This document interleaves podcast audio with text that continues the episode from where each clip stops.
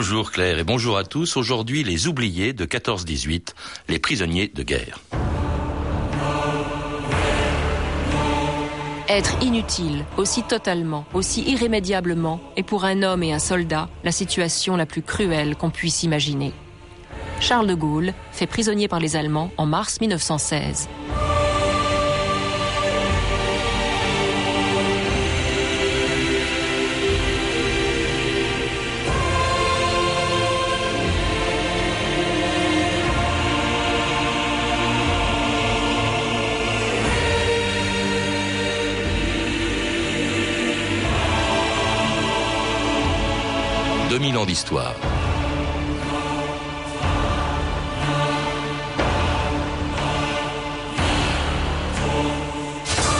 Jamais dans l'histoire aucune guerre n'avait encore fait autant de victimes que celle qui commençait le 3 août 1914. Mais ce jour-là, personne ne pouvait prévoir ni sa longueur, ni les carnages de Verdun, de la Somme, des Dardanelles et les pertes des Russes sur le front oriental. À Paris, à Londres, à Berlin, à Vienne ou à Saint-Pétersbourg, on partait la fleur au fusil pour une guerre, disait-on, fraîche et joyeuse, sans savoir qu'elle ferait plus de 10 millions de morts. Et c'est à eux, bien sûr, et aux blessés, aux veuves et aux orphelins de guerre que l'on pense d'abord tous les 11 novembre depuis 86 ans. Mais il y a aussi des victimes oubliées de la Grande Guerre, ceux qui l'ont passé pendant des mois et même des années derrière les fils de fer barbelés des camps de prisonniers. Ceux auxquels, en 1937, Jean Renoir consacrait un des plus beaux films de l'histoire du cinéma, La Grande Illusion.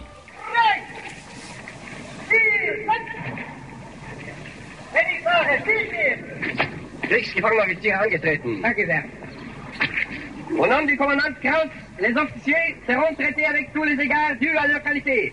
Cependant, le commandant Kraus vous rappelle que vous êtes ici sous l'autorité des lois allemandes. Vous devrez donc dès aujourd'hui prendre les habitudes de la discipline allemande et vous soumettre.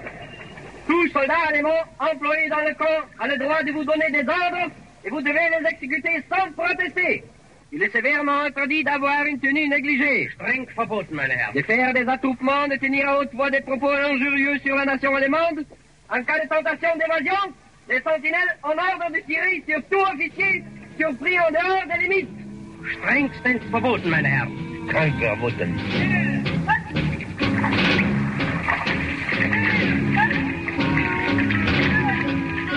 C'était un extrait de La Grande Illusion, l'arrivée dans un camp allemand d'une catégorie de soldats dont les historiens parlent très rarement. Quand ils parlent de la guerre de 14-18, ces prisonniers de la Grande Guerre. Alors c'est pas votre cas, euh, Bruno Cabane, puisque vous leur consacrez tout un chapitre de votre livre, La victoire endeuillée, ou comment les soldats français ont vécu la fin de la guerre. Comment se fait-il que dans un conflit comme celui de 14-18, qui a fait l'objet d'un si grand nombre de livres, on parle si peu des prisonniers de guerre? Tout simplement, je crois, parce que les historiens ont un certain désintérêt pour les marges. Euh, ils s'intéressent peu au front d'Orient. Ils s'intéressent peu aux prisonniers de guerre, effectivement, qui sont les grands oubliés de la guerre. Annette Becker, dans son beau livre sur les prisonniers de guerre, a parlé des oubliés de la Grande Guerre, et c'est tout à fait ça. Ils étaient déjà oubliés parce que loin du front, pendant la guerre, ils sont aussi largement oubliés dans les cérémonies du retour et aussi dans la commémoration.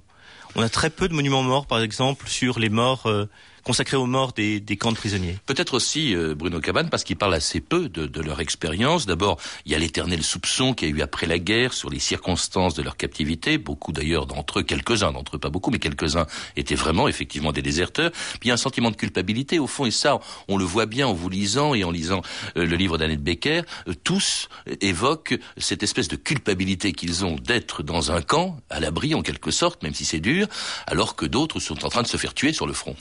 Culpabilité, c'est vrai de ne pas être sur le front. Culpabilité aussi d'être à proximité de l'ennemi, éventuellement de servir ses intérêts économiques. Beaucoup de beaucoup de prisonniers de guerre ont, ont travaillé dans les dans les usines et, et je crois que cette culpabilité est très forte. Donc effectivement, au retour, ça, ça joue énormément. Alors cette lacune sur, sur, sur l'histoire des prisonniers de guerre est d'autant plus extraordinaire quand même qu'ils étaient extrêmement nombreux. Ils sont extrêmement nombreux. Ils sont environ il y a environ 2 400 000 euh, prisonniers de guerre en Allemagne en 1918.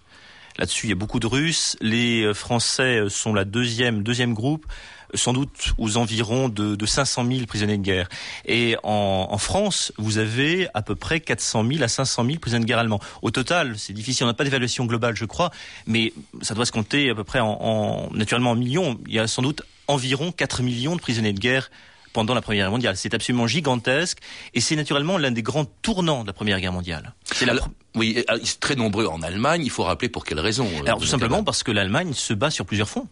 Parce qu'elle récupère non seulement les prisonniers du front occidental, mais aussi ceux du front oriental, tous les prisonniers russes par exemple, ou bien euh, les prisonniers qui ont pu être faits sur le front avec la Serbie. Et donc vous avez effectivement euh, les prisonniers de plusieurs fronts et une gigantesque archipel des camps qui, euh, qui se développe dans, dans l'Allemagne. Et des camps, d'ailleurs, alors où on sépare bien les officiers des soldats. Hein, il y a déjà, comme pendant la deuxième guerre mondiale, des stalags et des oflags. Mais alors en revanche, on retrouve dans les camps des soldats de toute nationalité. Il y a même des civils. Oui, alors vous avez en, en, en Allemagne, on suppose qu'il y a à peu près 13 nationalités nationalités différentes. Et effectivement, des camps où l'on retrouve dans le même espace du camp, des civils et des militaires, des officiers et des soldats. Bref, effectivement, c'est un monde extrêmement varié, extrêmement bigarré, parce qu'on oublie naturellement que dans ces prisonniers de guerre, vous avez de très nombreux civils qui ont été faits otages lors de l'invasion de la Belgique ou de la France du Nord, puis l'occupation de ces régions par euh, l'armée allemande. Alors dans des camps, euh, donc d'abord où il y a peu de préparation, les Allemands, comme tout le monde, prévoyaient une guerre courte, et puis elle s'est éternisée, hein, elle a duré beaucoup plus longtemps que tout le monde l'avait prévu. Et puis alors, euh, parfois dans des camps où les officiers sont mieux traités que les soldats et parfois même les prisonniers mieux que leurs gardiens. C'est du jus de savate. Ils mangent quoi les Français? Du chou, mais ils ont leur conserve. Et les Russes? Des racines de chou, mais sans conserve. Et les Anglais? Du plum pudding. Eh ben moi, je suis étonné et ravi chaque fois que je touche un envoi de mes parents. Quand je pense que nous sommes ici au centre de l'Allemagne, séparés des nôtres par une ligne de feu infranchissable et que voici une boîte de petits pois qui m'arrive directement de Paris. Alors, messieurs, si vous le voulez bien, Alors, messieurs, par quoi désirez-vous commencer? Poulet froid, pâté de foie gras aux truffes du Périgord ou macro mariné du capitaine Cook? Hum La maison est bonne, à ce que je vois. Mais on n'est donc pas nourris ici Théoriquement, oui, mais pratiquement non, qui nous donne n'est pas mangeable. Heureusement, nos colis nous suffisent. Et oui, c'est grâce au colis, Bruno Cabane, que euh, qu'envoyaient les familles des prisonniers que ceux-ci ont pu survivre. Oui, c'est un, extrait absolument merveilleux, cet extrait de, La Grande Illusion. C'est un très beau film, petite parenthèse, parce que Renoir s'est renseigné auprès de tas d'anciens prisonniers de guerre en 37. Hein. Bien sûr, écoutez, c'est une banalité de le dire, mais c'est sans doute l'un des plus beaux films sur la guerre de 14. Mm. Euh, absolument superbe. Et euh, ce que l'on oublie de dire, bien sûr, c'est que l'Allemagne est sous blocus à ce moment-là. Ça signifie que euh, les prisonniers de guerre sont traités exactement comme euh, les euh, officiers, dans ce cas de l'armée allemande, c'est-à-dire assez mal, mangeant effectivement des pommes de terre lorsqu'il y en a, des, breuvages tout à fait imbuvables. Donc ils sont très très très mal nourris. L'une des souffrances majeures dans les camps qui sont des camps de soldats, c'est la faim. Ici, on en a une sorte de contre-exemple, c'est un camp d'officiers, et les officiers français sont nourris assez largement grâce aux colis qui leur sont envoyés, on le voit bien avec le cas de Rosenthal ici, par, euh, par leur famille, mais aussi qui sont envoyés par des œuvres, euh, par, euh, par l'État, euh, on a à peu près, c'est l'équivalent, je crois, d'un milliard de francs hein, pour l'ensemble des, envois de la, de la guerre de 14. Donc effectivement, sans ces colis, il est vraisemblable, alors que les officiers ne seraient pas morts de faim, mais auraient été très mal nourris. En revanche, et c'est aussi l'autre intérêt de cet extrait, c'est qu'il permet de voir que les Russes, par exemple, sont beaucoup plus maltraités. Pourquoi? Simplement parce qu'ils reçoivent pas de colis. Et là, vous avez effectivement des situations de pénurie absolument épouvantables. Et oui, la vie était souvent plus dure hein, que dans le film de Renoir, euh, euh, qui s'est pourtant inspiré de témoignages d'anciens prisonniers de guerre. Écoutez, ces quelques autres témoignages sélectionnés par Stéphanie Duncan. Oui, tous les prisonniers se plaignent de leur détresse matérielle et morale, la faim d'abord, donc, on l'a vu. Georges Vandamme, par exemple, au camp de Chemnitz, se plaint que dans le pain, on trouve, dit-il, des épluchures de pommes de terre, de la sciure de bois et même des morceaux de bois. Heureusement, euh, on l'a vu dans la grande illusion, la plupart des prisonniers français Anglais et Belges aussi reçoivent des colis, mais beaucoup de Russes, de Roumains et d'Italiens même n'ont pas cette chance. Il était habituel, dit un Français, de voir une bande de Russes à quatre pattes dans la fosse où l'on jetait les pelures de pommes de terre, luttant entre eux pour trouver une pomme de terre tombée par mégarde ou une épluchure plus grosse que les autres. Mais à la fin de la guerre, quand même, euh, même des Français souffrent de la faim. Ils se regardent comme des bêtes fauves, raconte un compatriote, à voir les mines hâves, les yeux presque vitreux, l'allure de vieillard des plus jeunes d'entre nous, ma haine pour l'allemand ne cesse de croître. Les prisonniers donc sont mal nourris et ils sont aussi mal soignés. La Croix-Rouge décrit la visite médicale au camp de Zoltau en 1917. Rangés en une longue file et nus jusqu'à la ceinture, la plupart d'une maigreur affreuse, un à un, ils passent devant le médecin avec une rapidité qui exclut tout examen. À moins d'être estropié ou atteint d'une maladie aiguë, personne n'est exempt de travail. Et oui, travail, travail agricole, à l'usine ou encore, le pire, à la mine. À Hatzendorf, par exemple, en Prusse. Les prisonniers, cite, Les prisonniers qui ne font pas le nombre de wagons fixés par jour ne touchent pas de soupe lorsqu'ils remontent de la mine.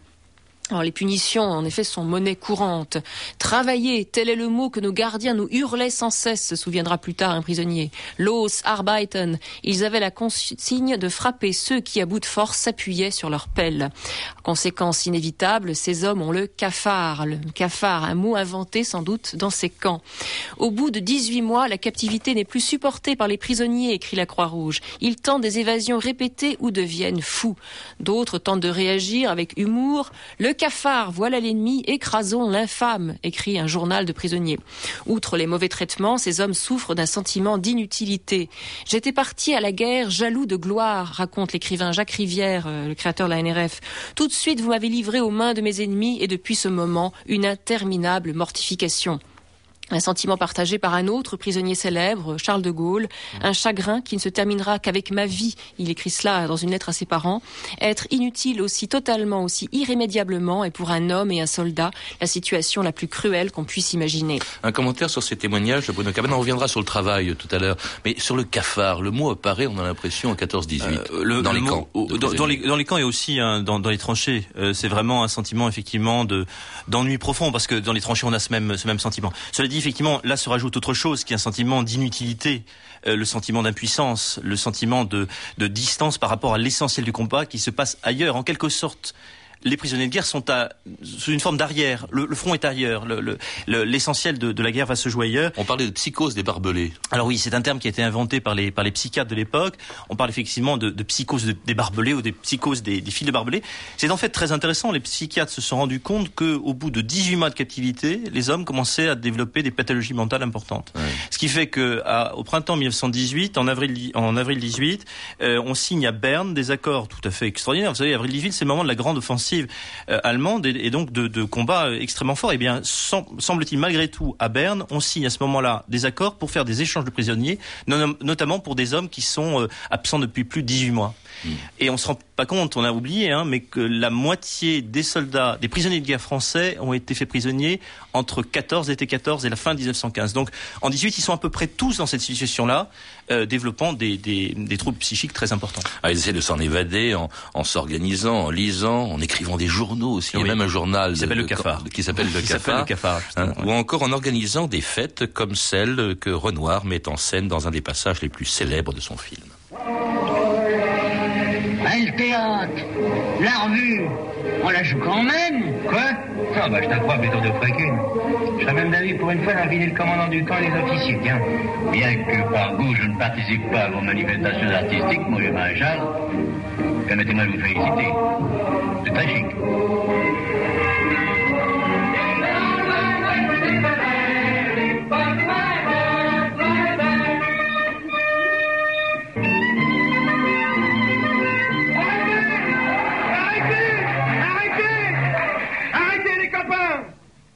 On a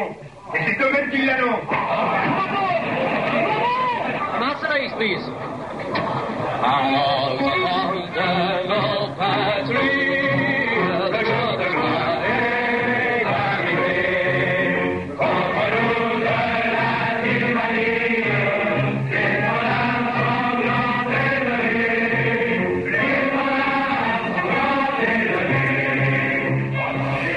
sur France Inter, 2000 ans d'histoire. Aujourd'hui, les prisonniers de la guerre 14-18. Et c'était un autre extrait de la Grande Illusion. Jean Gabin annonçant aux prisonniers la victoire française de Douaumont, aux prisonniers anglais, parce que tout le monde est là. Hein. Mm. Quels étaient les rapports euh, enfin, entre les différentes nationalités et notamment entre les prisonniers aussi et leurs gardiens? Alors, les rapports entre les, entre les, différents prisonniers, différentes nationalités étaient relativement bons. Il y avait quelques préjugés naturellement entre les Français et les Anglais, mais globalement, c'était bon. Juste vous dire que ça permet de dater là cette, euh, ce moment euh, précis. C'est le 20 22 mai 1916, c'est le moment effectivement où Douaumont est repris pour deux jours simplement par les hommes de Mangin, et c'est un véritable basculement. Vous voyez la liesse dans, ce camp.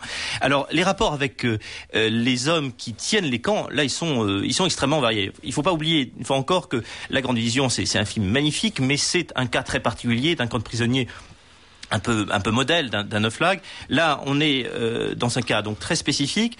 La très, grande diversité des, des, camps ne doit pas être oblitérée du tout, et, et, on doit se rendre compte effectivement que vous avez euh, des euh, prisonniers de guerre qui sont dans les mines, qui travaillent dans les mines, donc très durement, qui travaillent dans des fermes, qui sont plutôt mieux traités. Donc les rapports en fait avec les ceux qui les encadrent mmh. sont, sont très variables. Oui, parce que vous, vous, parlez de 120 camps principaux, les grands camps, hein, ceux qui sont mis en scène dans, dans, le film, mais il y a aussi il y en a il y en a des milliers en fait. Il y en a 100 000. Il y en a 100 000 que c'est les lieux de travail en fait, que l'on compte comme des camps. Vous avez 120 camps qui sont en fait euh, visités par la Croix-Rouge relativement régulièrement, et à peu près euh, 500 visites pendant la guerre de 14 euh, euh, par la Croix-Rouge. mais vous avez 100 000 commandos. Alors parfois c'est quoi? C'est 5 hommes, 5 6 hommes qui sont là pour travailler dans une dans une ferme ou dans une mine, effectivement avec une dispersion considérable. Hmm. La, la Croix-Rouge, elle a joué un très grand rôle. Hein. Il faut rappeler que c'est jamais elle a joué un rôle aussi important. Elle est créée au 19e siècle, mais là vraiment elle a donné toute sa mesure. Absolument, absolument. C'est une tentative effectivement de, de pensée humanitaire et, et d'action humanitaire en temps de guerre qui est tout à fait exceptionnelle, euh, avec des interventions pour essayer d'abord de retrouver éventuellement des prisonniers disparus, enfin des hommes qui sont disparus, euh, de s'inquiéter de leurs conditions de vie. Euh, L'action de Croix-Rouge a été tout à fait... Euh, et, et, de faire appliquer les règlements internationaux, parce qu'il y en a, il faut peut-être Il y en a, il y a les conventions de Genève 1906, il y a les conventions de La Haye 1899 et 1907. Bref, vous avez toute une série de toute une série de réglementations qui sont plus ou moins bien appliquées. Une fois encore, ne l'oubliez pas, à la tête d'un camp, il y a naturellement un commandant et c'est lui qui le met à bord. Mmh. Et puis dans les camps, il y a aussi des officiers qui ne rêvent que d'une chose, c'est de s'évader, comme les héros de la grande illusion, le capitaine de Boieldieu et le lieutenant maréchal, joué par Pierre Freinet et Jean Gabin, prisonniers d'un extraordinaire Eric von Stroheim. Capitaine de Boieldieu, quatre tentatives d'évasion. Par le calorifère, dans un tombeau d'ordures, dans le goût, dans une corbeille à linge. Il y a des circonstances, n'est-ce pas, où il faut se faire tout petit. Je comprends. Lieutenant maréchal, cinq tentatives d'évasion. Déguisé en ramoneur. Pardon, mon commandant, en entrepreneur de fumisterie. Déguisé en soldat allemand. Messieurs, je rends hommage à votre courage patriotique. Mais ici, la situation est complètement changée. Personne ne s'échappera de cette forteresse. Et maintenant, monsieur, je vous prie de me faire le plaisir de m'accompagner.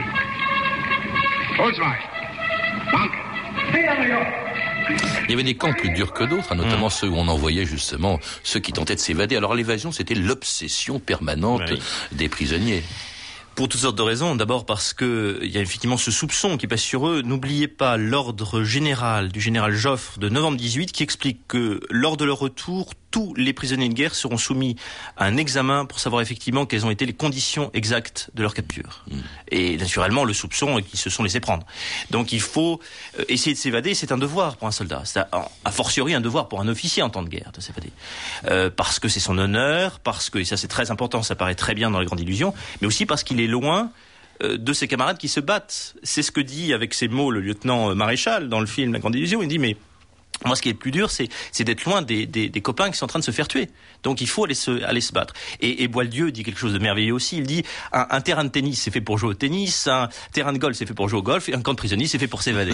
Donc, c'est, c'est tout à fait imbriqué dans, dans, dans, le, dans la, la mentalité, dans, dans, l'honneur militaire. Euh, là-dessus, alors le plus bel exemple qu'on puisse, donner, c'est naturellement Charles de Gaulle, le capitaine de Gaulle qui euh, est fait prisonnier le, le, 2 mars 1916, absolument à Verdun, devant le village de Douaumont, euh, qui va être va faire plusieurs camps, tout simplement parce qu'il va faire cinq tentatives d'évasion. Cinq tentatives d'évasion. Il écrit à ses parents avec des lettres codées en leur demandant comme ça d'envoyer euh, des euh, éléments qui lui permettront de, de s'évader. Il fait des conférences extraordinaires pendant la guerre Il fait des conférences qui sont des conférences de stratégie, mais qui sont des conférences codées qui permettent là aussi d'aider ses camarades à s'évader. Donc c'est vraiment un exemple absolument merveilleux de ce, cette obsession de, de l'évasion chez des, chez des officiers, euh, chez des officiers français. Les motivations, ben je, je, vous les ai expliquées. Les dangers, cela dit, sont, sont considérables naturellement, puisque d'abord on risque de se faire tuer pendant l'évasion elle-même, et puis oui là ils peuvent tirer. Le, bien les, sûr, les gardiens. on le voit dans la grande illusion, mais, mais naturellement il y a eu euh, des milliers de, de, de soldats qui se sont fait tuer comme ça. Et puis euh, les punitions sont assez lourdes. Hein. Euh, souvent la euh, la réclusion dans un dans une dans une cellule complètement isolée. Il y a justement dans le cas de De Gaulle euh, un fort, le fort neuf d'Ingolstadt, qui était euh, réputé justement pour être le lieu où se, se trouvaient tous les officiers qui avaient été cherchés à s'évader. Puis il y avait la difficulté aussi. Hein. Il fallait traverser oui. pratiquement pour les camps les plus éloignés. Il fallait traverser toute l'Allemagne. Bien sûr, bien sûr, il faut faire des centaines et des centaines de kilomètres dans un pays qui est en guerre, qui naturellement où, où l'aide est très difficile à obtenir euh, sans nourriture, euh, en ne parlant pas nécessairement la langue du pays, c'est naturellement extrêmement, extrêmement compliqué. Et cela jusqu'à la fin de la guerre, l'armistice, qu'un autre prisonnier français célèbre, un pâtissier devenu plus tard responsable du Parti communiste, apprend alors qu'il est prisonnier à Hanovre. Il s'agit de Jacques Duclos, qui en 1968 rappelait ce qui fut pour lui le meilleur moment de sa vie de prisonnier, le jour où il a appris l'armistice. Je travaillais à Hanovre, oui. dans une fabrique de papier. Et ces Allemands qui travaillaient avec nous, qui étaient pourtant gentils, nous avaient complètement caché l'histoire de l'armistice. Complètement. Nous n'en savions rien. Tout le monde se taisait.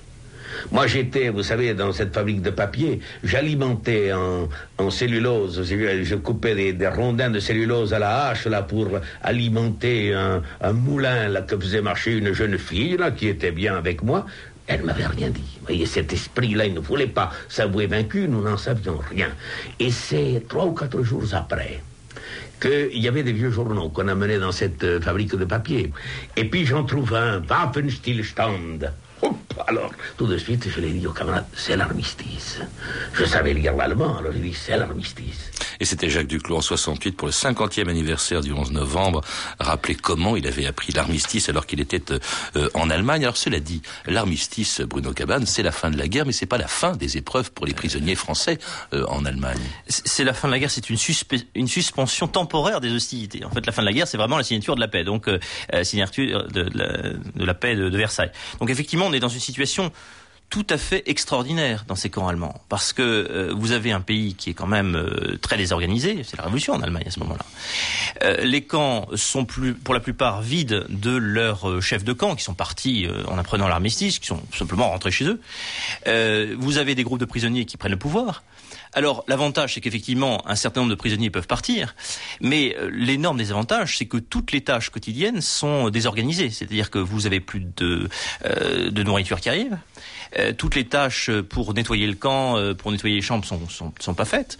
Donc c'est un bazar, c'est une pagaille absolument C'est parfois mortel. Il y a eu beaucoup de morts Absolument, à ce moment-là. On meurt de faim, on meurt de maladie, il y a le typhus. N'oublions pas, oui, Patrick Génic, c'est aussi la période de la grippe espagnole. Mm. C'est la période de la grippe espagnole. À partir de l'été 18, l'Allemagne est aussi touchée largement par la grippe espagnole. Ça fait énormément de morts dans les, dans les camps de prisonniers. La plupart d'entre eux, contrairement à ce qui s'est passé en, en 1945, sont revenus souvent par leurs propres moyens. Oui, euh, beaucoup ont essayé de revenir par leurs propres moyens, soit à pied, lorsqu'ils n'étaient pas trop loin de la frontière française, euh, soit par des trains. Vous avez même eu des civils qui ont organisé, euh, qui sont fait un, petit, commerce de cette manière-là, en, louant des, trains pour les, pour les amener le plus près possible de la frontière, de la frontière française. Et puis, très vite, vous avez néanmoins une reprise en main par les autorités françaises, une mission euh, qui est mission du général Dupont, qui est créée à Berlin pour euh, d'abord savoir combien il y a de prisonniers exactement, euh, où ils se trouvent, hein, parce que je vous avais dit 100 000 euh, petits commandos un peu partout dans, dans l'Allemagne, donc très dispersés, et puis pour organiser le retour. Alors les Allemands aussi, ça a été encore plus dur, parce que les Allemands, on, on, les Français les ont gardés en France un peu comme des otages, oui. beaucoup plus longtemps encore, ils ont mis du temps à revenir dans leur pays. Oui, c'est la grande injustice de la clause 10 de l'armistice du 11 novembre. La clause 10 prévoit que tous les prisonniers alliés vont être rendus à leur famille le plus vite possible. En revanche, dit-on, les prisonniers allemands et autrichiens ne reviendront qu'à la signature de la paix. Donc vous avez une situation, effectivement, vous avez, euh, dans le cas des Allemands, à peu près 500 000 personnes. Et la paix est arrivée plus d'un an après, il faudra. Ah oui, ils sont entrés en janvier 1920 pour quelques-uns voilà. d'entre eux, pour la plupart d'entre eux. Donc vous le voyez, jusqu'à la signature de la paix, et même au-delà, lorsque la signature définitive de la paix, ils sont là à travailler, le plus souvent d'ailleurs à la reconstruction du nord de la France. Mmh. Euh, euh, ou bien au déminage. Là aussi, c'est quelque chose qu'ils ont. Et, et, puis alors, quand ils reviennent chez eux, là, je parle des Français revenus en France, c'est pas fini. Il y, a, il y, a, la démobilisation, il y a ce soupçon terrible oui. qui pèse encore sur eux. Je prends un exemple, euh, le fameux ministre de Léon Blum, Salingro, qu'on a accusé 20 ans après, enfin 15 ans après, d'avoir déserté pendant la guerre euh, parce qu'il était prisonnier. Mmh. Ça a été terrible, ce soupçon permanent et cette absence de reconnaissance. Vous insistez beaucoup dans votre livre, oui. Bruno Cabane, là-dessus, parce que par exemple, ceux qui étaient morts dans les camps de prisonniers n'ont pas été considérés comme morts pour la France. Simplement, à partir de 1922, il a fallu attendre 1922 pour qu'ils bénéficient euh, de euh, cette reconnaissance de mort pour la France. Alors, vous allez me dire quelle est l'importance? C'est très important, bien entendu, du point de vue de l'honneur. Euh, de considérer qu'ils sont morts pour la France, non pas euh, morts au service de l'ennemi. Mais c'est très important aussi euh, du point de vue matériel parce que leurs enfants peuvent bénéficier ensuite euh, de bah, d'un certain nombre d'aides d'aides matérielles comme pupille de la nation. Donc effectivement, il y a ça. Et puis les décorations ne leur sont pas données. et il faut attendre par exemple 1926 pour qu'on crée une médaille des évadés. Et c'est très caractéristique ça. En 1926, on crée une médaille des évadés. Il faut simplement, je crois, trois mois pour que Charles de Gaulle écrive un, un dossier détaillé en, en écrivant, en, en, décrivant par le menu toutes ses évasions pour obtenir cette médaille. Parce que cette médaille, c'est naturellement son honneur qui est en jeu. Une blessure qui a duré longtemps hein, pour, pour, pour ces gens-là, au fond, dont, personne n'a jamais parlé. Évidemment, on évoque, c'est logique, les, les, les, combattants de Verdun, euh, les morts, etc. Rarement les prisonniers. Une fois encore, oui, dans, dans ce climat euh, où, où, on reconnaissait surtout euh, l'héroïsme des combattants, les prisonniers de guerre n'avaient tout simplement pas leur place et, et on n'écoutait pas les récits qu'ils avaient à donner de, de leur souffrance. Ben on les retrouve dans votre livre, Bruno Cabane, qui évoque la fin de la guerre, le moment où justement où ils peuvent rentrer dans leur pays. Un livre qui s'appelle La victoire endeuillée, la sortie de guerre des soldats français 1918-1920, récemment publié aux éditions du Seuil. À lire également Penser la Grande Guerre de Antoine Pro et G. Winter, publié aux éditions du Seuil dans les collections Point Histoire, et le, le livre de référence sur les prisonniers, Oublié de la Grande Guerre, d'Annette Becker, publié chez Vous avez pu entendre des extraits du célèbre film de Renoir, donc La Grande Illusion, avec Jean Gabin, Eric von Strom et Pierre Freinet dans le rôle du capitaine de Boieldieu. Vous pouvez retrouver la bibliographie de l'émission en contactant le service des relations avec les auditeurs au 0892 68 10 33, 34 centimes la minute ou consulter le site de notre émission sur franceinter.com. C'était 2000 ans d'histoire à la technique Roland, euh, Ronan Mahé et Patrick Henry, documentation Claire Destacan et Claire Tesser, revue de texte Stéphanie Duncan, une réalisation de Anne Kobilac. Une émission de Patrice Gélinet.